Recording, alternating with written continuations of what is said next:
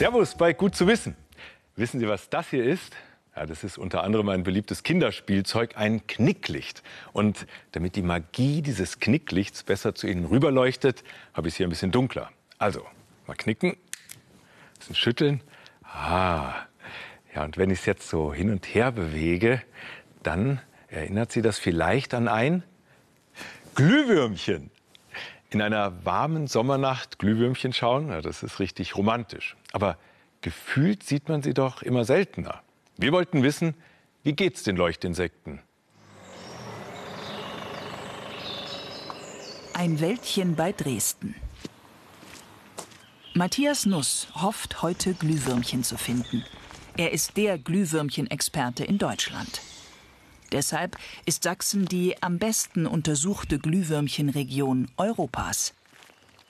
An dem Standort wurden vor mehr als zehn Jahren regelmäßig 50 Glühwürmchen und mehr an einem Abend gezählt.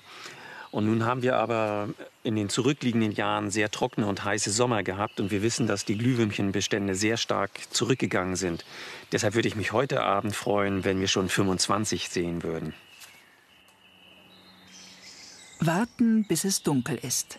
Erst dann leuchten die Glühwürmchen, um sich zu finden und zu paaren.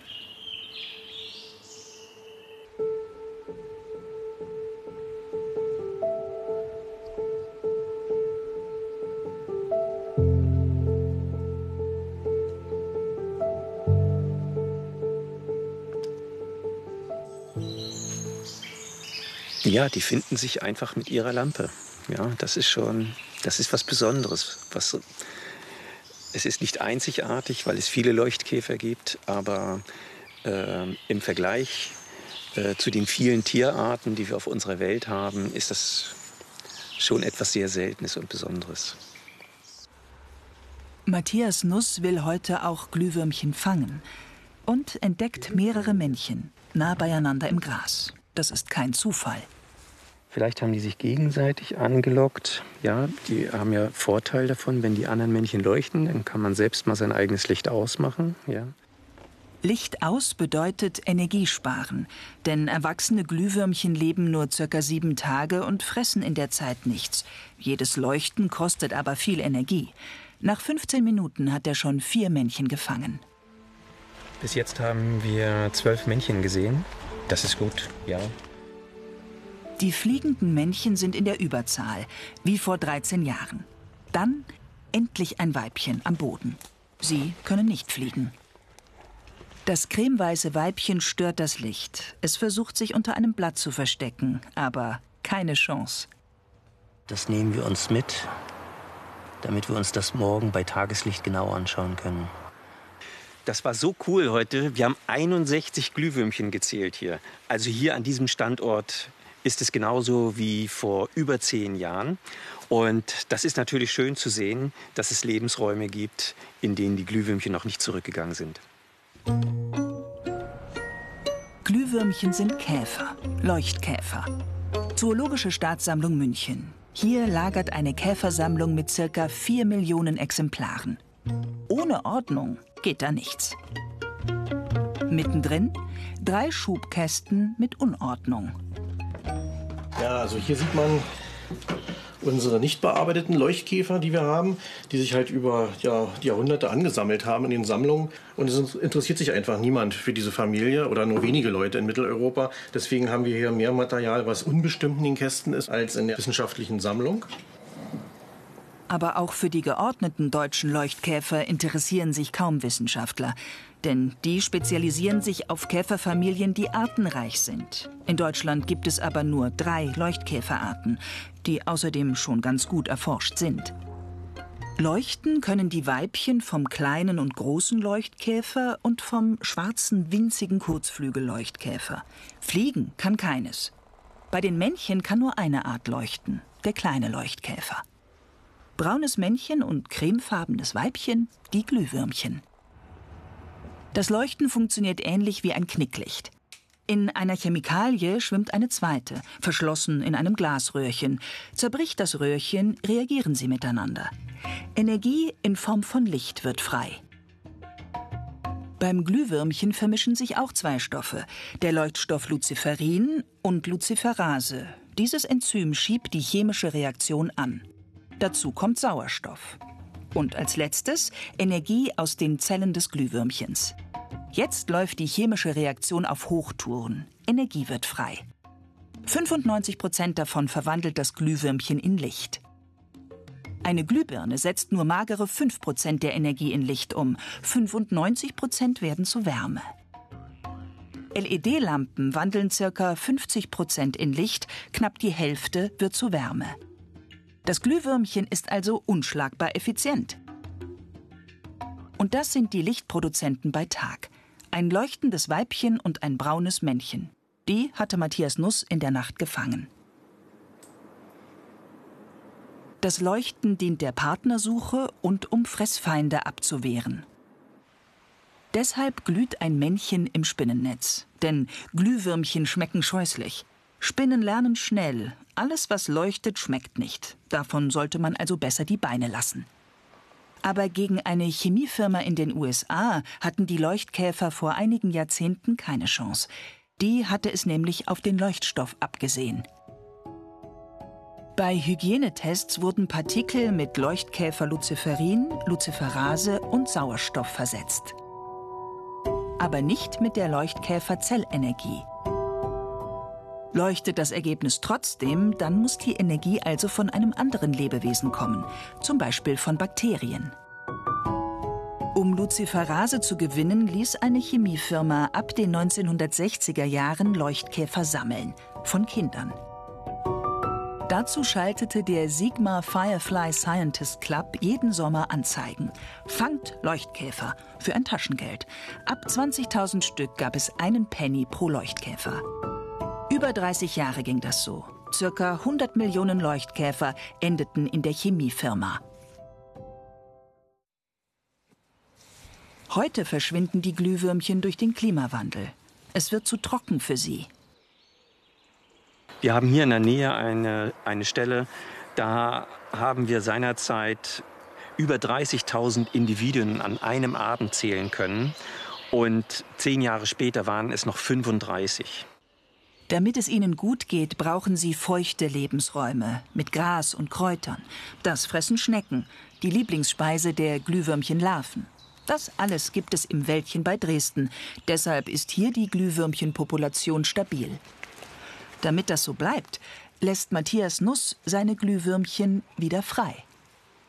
Wenn die Glühwürmchen verschwinden würden, dann würde uns ganz viel fehlen für die Romantik, für die Verträumtheit. Aber dafür hätten wir mehr Schnecken in unseren Gärten.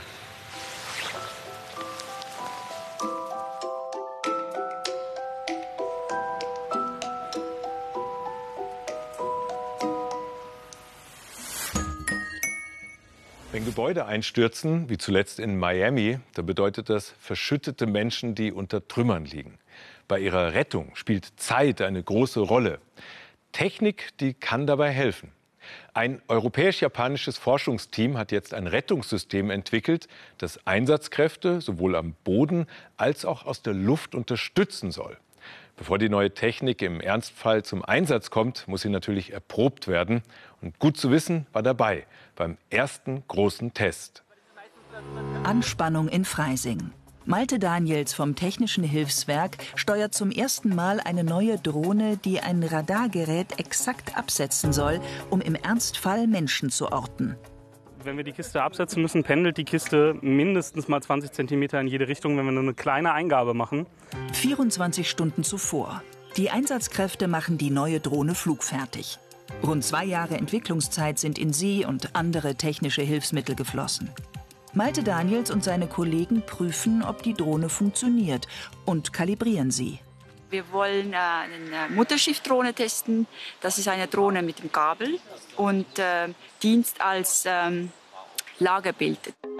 Das Auge am Himmel wird permanent über ein Kabel aufgeladen und kann so Tag und Nacht in der Luft sein und Echtzeitinformationen über das Rettungsgebiet senden hier relativ weit oben jetzt mit der Kamera und du siehst das Drohnenlandegestell, das wackelt alles sehr, aber die Kamera ist doch schon relativ stabil. Ne? Dann drehen wir uns mal ein Stück weit hier hin. So, und wenn wir jetzt auf dieses Tab zu Zoom gehen, dann können wir hier nochmal umschalten. Dann können wir hier uns tatsächlich über so einen Fingerklick ranzoomen, noch weiter. Ein bisschen was geht noch. Test, Test. Geht gut, ne? Also Technologie äh, funktioniert gut und äh, genau, wir müssen jetzt hoffen, dass äh, Wetter so bleibt, wie es ist. In 15 Metern Höhe liefert die Drohne bei schwachem Wind scharfe Bilder. Im Umkreis von 30 Kilometern, zum Beispiel vom Münchner Flughafen. Den Praktikern fehlt aber noch eine Information. Das finde ich jetzt noch eine Verbesserungsoption, wenn du auch die Entfernung mitbekommst. Ja. Du hast eine Hochwasserlage, du hast eine Waldbrandlage und ich habe als in meiner, in meiner Führungsstelle die Möglichkeit zu wissen, wie weit ist es weg. Um Überlebende zu bergen, muss schnell klar sein, wo die Einsatzkräfte starten sollen. Suchhunde sind ihre wichtigsten Ortungsexperten. Aber Unglücksstellen können zu unwegsam oder gefährlich für die Suchteams sein. Dort sollen künftig Spürhundroboter eingesetzt werden, sogenannte Smurfs. Da haben wir solche 3D gedruckte Dummy bekommen von unserem technischen Partner. Und basierend auf diesem Modell haben wir gebaut eine andere Dummy, weil die richtigen Roboter, die sind natürlich sehr teuer. Und äh, für solche Testen hier brauchen wir die auch nicht. Da brauchen wir nur äh, die, die, das Gewicht und die, die, die äh, Design und das reicht schon uns aus. Bevor die ersten Prototypen der Smurfs fertig sind, können die Drohnenpiloten so schon ausprobieren, wo sich Suchroboter bewähren könnten. Beim Bestücken der Transportdrohne hakt es erst, aber dann kann's losgehen. Mit dieser Fernbedienung können wir die Smurfs von der Drohne lösen und dann am Ziel äh, abwerfen. Das haben wir noch nie gemacht. Das ist jetzt tatsächlich ganzes Neuland.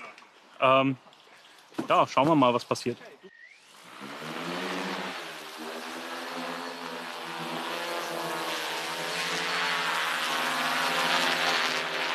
Ich drop.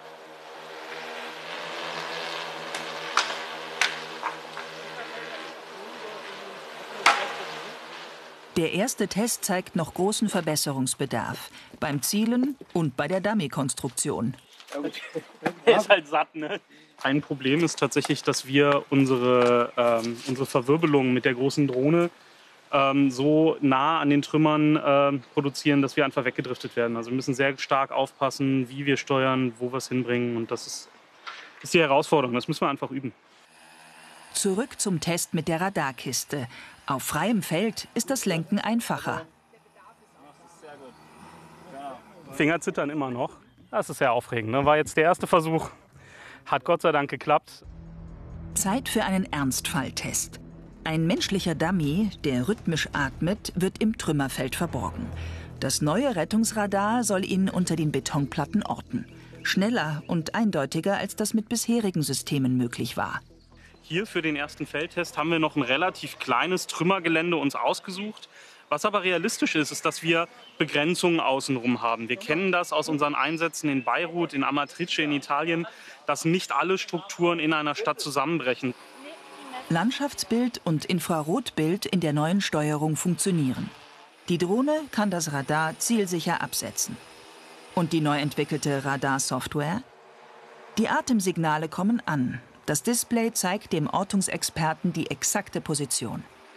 Die Zusammenarbeit der verschiedenen Systeme klappt reibungslos und beschleunigt die Arbeit der Helfer. Ich bin zufrieden. Äh, wir haben natürlich noch viele offene Fragen und das, die bleiben dann bis zum nächsten Feldtest. Wir haben das ein oder andere Problem, das ein oder andere entdeckt, wo wir noch feilen müssen. Auch das sollte der Test zeigen. Und dementsprechend würde ich sagen, wir sind sehr erfolgreich gewesen und wir können jetzt weitergehen, können uns weiterentwickeln. In einem Jahr soll die Technik in dem von der EU geförderten, rund 8 Millionen Euro teuren Projekt einsatzbereit sein. Stein auf Stein auf Stein. Ja, so einfach geht Häuserbauen nur im Spiel. Denn abgesehen von den Wänden muss der Brandschutz stimmen, das Wohnklima muss angenehm sein, der Energieverbrauch möglichst gering und, und, und. Und auch weil die Herstellung der Baustoffe aufwendig ist, verursachen Gebäude jede Menge CO2-Emissionen. Umweltfreundliches Bauen ist deswegen angesagt. Und dabei gibt es zwei unterschiedliche Ansätze. Die einen setzen auf Hightech und die anderen auf Keep it simple. Florian Nagler ist Professor für Entwerfen und Konstruieren an der TU München.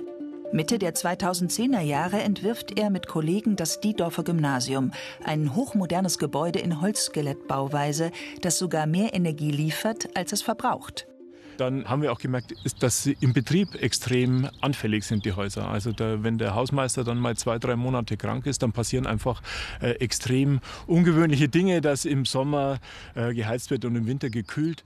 Die Technikzentrale des Gebäudes ist über 600 Quadratmeter groß und schwer zu beherrschen. Wärmerückgewinnung, Solartechnik, Klimatisierung. Die Schattenseiten der Technisierung werden deutlich. Allein der Wandaufbau bei diesem Gebäude umfasst bis zu neun unterschiedliche Materialien. Gipskarton, Winddichtigkeitsfolie und vieles mehr. Naglers Idee? Wandaufbau aus nur einem Material. Sein Plan? Einfach bauen. Über zwei Jahre wird an der TU München geforscht. Planen, konstruieren, berechnen. Doch Nagler ist noch nicht zufrieden. Sein Team startet ein Experiment. Es sollen drei Häuser entstehen, einfach gebaut. Die Außenwände nur aus einem Werkstoff. Ja, das Besondere an dem Wandaufbau ist, dass er kein besonderer Wandaufbau ist, nämlich massiv Holz. Die verklebten Kanthölzer sind so eingesägt, dass sie Luft speichern können. Das erhöht die Dämmwirkung enorm. Das zweite Haus ist im Wesentlichen aus Ziegeln gebaut. Deutlich zu sehen, die Lufträume zur Wärmedämmung. Wir wollen einen ungefüllten Stein verwenden, um auch schon im Hinblick auf ein Recycling, eine Wiederverwendung, nicht komplex Baustoffe miteinander zu vermischen, die man in Zukunft dann wieder hochaufwendig voneinander trennen muss. Das dritte Haus ist nahezu komplett aus einem speziellen Beton. Der ist ultraleicht, die Dämmwirkung ist allerdings geringer als bei Holz und Ziegel. Was das Besondere ist bei unserem Haus, ist, dass wir das äh, ohne Bewährung verwenden, was nicht üblich ist. Und das ist das erste dreigeschossige Haus aus dem Beton äh, ohne Bewährung. Also ohne Verstärkung. Die Häuser werden gemäß dem Gebäudeenergiegesetz gebaut und sind trotzdem einfach. Eine monolithische Außenhülle, innen schlicht. Florian Nagler findet einen Partner für das Experiment in der Wirtschaft, den Dienstleister und Bauprofi Ernst Böhm. Unsere Firma lebt von Reparaturen, äh, aber ich leide in gewisser Maßen unter missionarischem Eifer. Mir erscheint es sinnvoll, zumindest eine Alternative zum Smart, zur Smart Home Bewegung aufzuzeigen.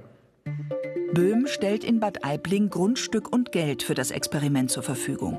Nach gut einjähriger Bauzeit sind die drei Mehrfamilienhäuser bezugsfertig. Für Nagler sind schon jetzt einige theoretische Erkenntnisse durch die Praxis belegt. Eigentlich unabhängig davon, ob man jetzt mit Ziegel, Holz oder Beton baut, die Raumhöhe bringt etwas und das können wir auch von den Altbauwohnungen lernen. Die haben eigentlich sozusagen genau diese Raumproportionen. Die Raumhöhe von 3,10 Metern vergrößert das Luftvolumen hier um über 20 Prozent. Der Effekt? Das Raumklima wird träge. Ist es draußen heiß, bleibt es drinnen kühler. Auch muss weniger gelüftet werden. Die Fenster können höher angesetzt werden. Das Tageslicht gelangt tief in den Raum. Gelernt haben die Wissenschaftler auch von den Bauten des Mittelalters. Sie haben die Fensterleibungen tiefer eingelassen. Wenn das Fenster innen sitzt, dann gibt es gleich durch die Leibung, die das Fenster hat, eine Verschattung auf dem Fenster, sodass auch im Sommer weniger Sonne direkt in die Räume einstrahlt. Und im Winter dringt sie trotzdem bis in die Tiefe des Raums vor. Der Effekt? Im Sommer steht die Sonne hoch. Die tiefen Fensterleibungen spenden großzügig Schatten. Außenliegender Sonnenschutz ist so nicht nötig. Einfach bauen heißt aber auch, in der Bauphase effizient zu sein. Eine industriell vorgefertigte Nasszelle spart Kosten. Die Installationen sind größtenteils auf Putz gelegt. Ernst Böhm kennt die Vorteile einer solchen Bauweise. Und mein Lieblingsbeispiel, die so gern gesehenen Fußbodenheizungen. Das ist der Vorsatz, die vorsätzliche Produktion von Sondermüll. Im Schadensfall muss alles rausgerissen werden. Anders beim Experiment einfach bauen. Hier liegen die Leitungen auf der Wand. Man sieht es, wenn es leckt, sieht man es sofort. Und ich muss halt, wenn der Heizkörper nach 50 Jahren verrostet ist, den Heizkörper austauschen. Laura Franke und Ahmad Numan von der TU München wollen herausfinden, wie gut das Experiment funktioniert. Sie verbauen Messtechnik, um zu sehen, wie viel Wärme durch die Wände verloren geht. Da sind, sind Sensoren angebracht, die sind in verschiedenen Tiefen Schichten des Materials der Außenwand. Wir bauen ja hier massiv in allen drei Gebäuden und da können wir jetzt schön vergleichen, wie sind da die Unterschiede in Temperatur und Feuchte. Und noch ein Forschungsgegenstand steht im Fokus, der Nutzer. Wie verhält er sich? Wann lüftet er? Wie lange? Und warum? Hier haben wir ungefähr auf Kopfhöhe ähm, Temperatur und Feuchte in einem Sensor. Hier drüben am Fenster oben die, den Kontaktsensor. Denn oftmals sei der Nutzer das Problem. Heizung an und Fenster auf. Das verhagelt nicht nur die Nebenkosten, sondern auch die Klimabilanz. Das gute Raumklima durch die hohen Räume, aber auch eingebaute Fensterfalzlüfter sollen verhindern, dass zu viel gelüftet und Energie verschwendet wird. Wir wissen mittlerweile, dass der Nutzer einen großen Einfluss hat auf später die Gebäudeperformance und dass er aber auch das Gebäude sehr viel tun kann. Und das Gebäude soll ja für den Nutzer da sein und äh, möglichst robust sein. Das heißt, egal, ob der Nutzer das Fenster öffnet oder nicht, es soll funktionieren. Die Wissenschaftler werden noch zwei Jahre lang messen und auswerten. Die Ergebnisse sollen einen Impuls für einfaches Bauen setzen. Für Florian Nagler geht es bei diesem Experiment auch um den Klimaschutz. Also wir haben im Forschungsprojekt auch für diese Häuser ermittelt, was die für ein Treibhauspotenzial haben. Und da schneiden unsere Häuser sehr gut, auch im Vergleich mit einem konventionell gebauten, aber auch mit einem Niedrigenergiehaus aus, über den Lebenszyklus von 100 Jahren, den wir in unserem Forschungsprojekt äh, angenommen haben. Wenn die Forschungsergebnisse vorliegen, wird sich möglicherweise auch hier bestätigen, weniger ist mehr. Ein Haus zu bauen, das ist trotz aller Maschinen mit ordentlich körperlicher Anstrengung verbunden für die Bauarbeiter und Handwerker. Viele Dachdecker, Fliesenleger, Maurer und Maler, die bekommen deswegen irgendwann Probleme mit den Knien, mit den Schultern oder den Bandscheiben. Sogenannte Exoskelette, die könnten den Handwerkern helfen, die schonen und schützen bestimmte Körperteile. In der Industrie, zum Beispiel beim Autobau, da haben sie sich schon bewährt. Und ob sie auch fürs Handwerk taugen, das wird gerade im Auftrag von Bundesministerium für Arbeit und Handwerkskammer wissenschaftlich getestet. Am Forschungsbereich Robotik und Automatisierung der Helmut Schmidt Universität in Hamburg prüft Professor Weidner seit vier Jahren mit seinem Team Exoskelette. Das sind Stützstrukturen, die den Körper beim Bücken, Heben oder Knien entlasten sollen. Uns ist kein universelles Exoskelett bekannt. Also das heißt ein Exoskelett, was viele Körperregionen unterstützt. Man fängt da vielmehr mit Systemen wie wir sie hier auch sehen, die einzelne Körperregion äh, gut unterstützt. Ne? Das können Systeme sein, äh, die wir, wie jetzt hier die ersten drei, die Schulterbereiche unterstützen. Das können Systeme sein, die den Rücken unterstützen, wie die anderen Systeme, die wir hier sehen. Einige haben weiche Gurte, andere starre Stützstrukturen aus Metall. Es gibt passive Modelle und aktive Systeme mit einem zusätzlichen Motor. Wie gut sich die verschiedenen Systeme zum Beispiel für den Einsatz auf einer Baustelle eignen, wird im ersten Schritt im Bewegungslabor durchgetestet. Doktorandin Jejun Yao legt ein von ihr selbst entwickeltes starres Exoskelett an.